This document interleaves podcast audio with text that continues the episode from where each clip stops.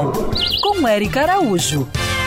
Me chamo Alexandre, sou morador de Jacarepaguá, amo os animais e recebi uns vídeos de jacaré circulando pela Lagoa da Barra, próxima à ponte. E a pessoa que filmou parecia estar com medo, insultava os animais. Qual a orientação que você dá? Oi, Alexandre. Pois é, Jacarepaguá vem do tupi-guarani e significa Lagoa Baixa dos Jacarés. O próprio nome já diz tudo. É a casa, o território dos jacarés.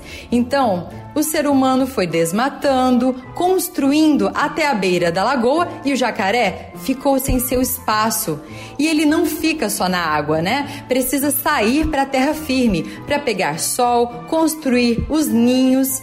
E agora, quando ele sai, encontra o quê? O asfalto ou um clube cheio de pessoas.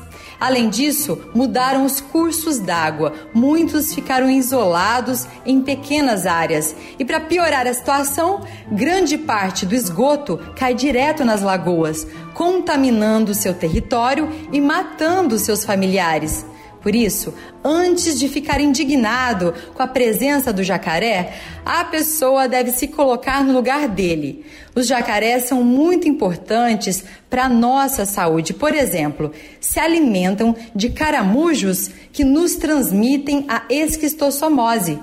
Mas, em primeiro lugar, são seres vivos, têm medo, sentem dor e merecem viver com dignidade e respeito. Então, se presenciar né, algum animal numa situação de risco, chame logo um órgão competente. Aqui no Rio de Janeiro, nós temos a equipe da Patrulha Ambiental que realiza os resgates e ajuda esses animais a retornarem para locais mais seguros, para eles e para as pessoas também.